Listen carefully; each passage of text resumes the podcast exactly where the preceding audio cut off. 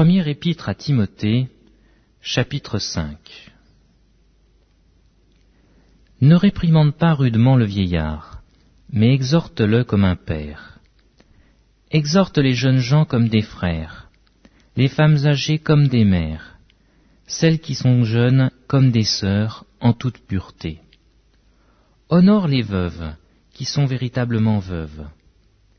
Si une veuve a des enfants ou des petits-enfants, qu'ils apprennent avant tout à exercer la piété envers leur propre famille, et à rendre à leurs parents ce qu'ils ont reçu d'eux, car cela est agréable à Dieu. Celle qui est véritablement veuve et qui est demeurée dans l'isolement met son espérance en Dieu et persévère nuit et jour dans les supplications et les prières.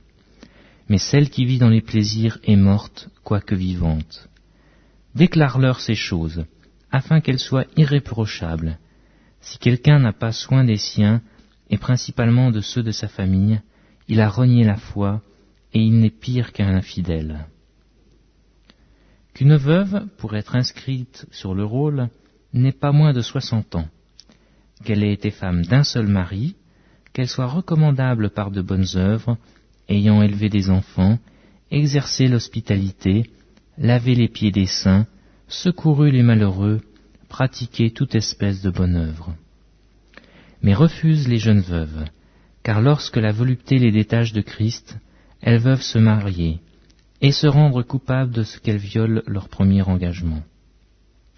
Avec cela, étant oisives, elles apprennent à aller de maison en maison, et non seulement elles sont oisives, mais encore causeuses et intrigantes, disant ce qu'il ne faut pas dire.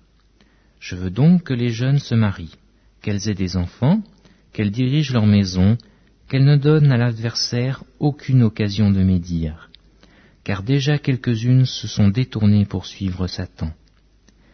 Si quelque fidèle, homme ou femme, a des veuves, qu'il les assiste, et que l'Église n'en soit point chargée, afin qu'elle puisse assister celles qui sont véritablement veuves.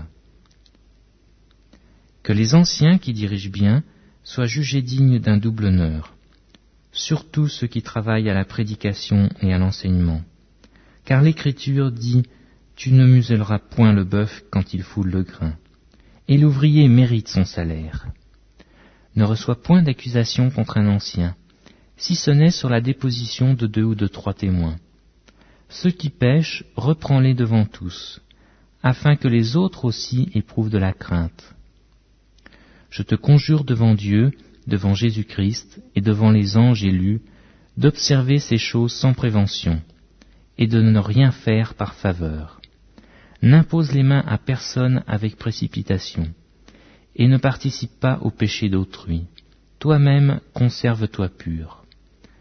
Ne continue pas à boire que de l'eau, mais fais usage d'un peu de vin, à cause de ton estomac, et de tes fréquentes indispositions les péchés de certains hommes sont manifestes, même avant qu'on les juge, tandis que chez d'autres, ils se découvrent que dans la suite. De même, les bonnes œuvres sont manifestes, et celles qui ne le sont pas ne peuvent rester cachées.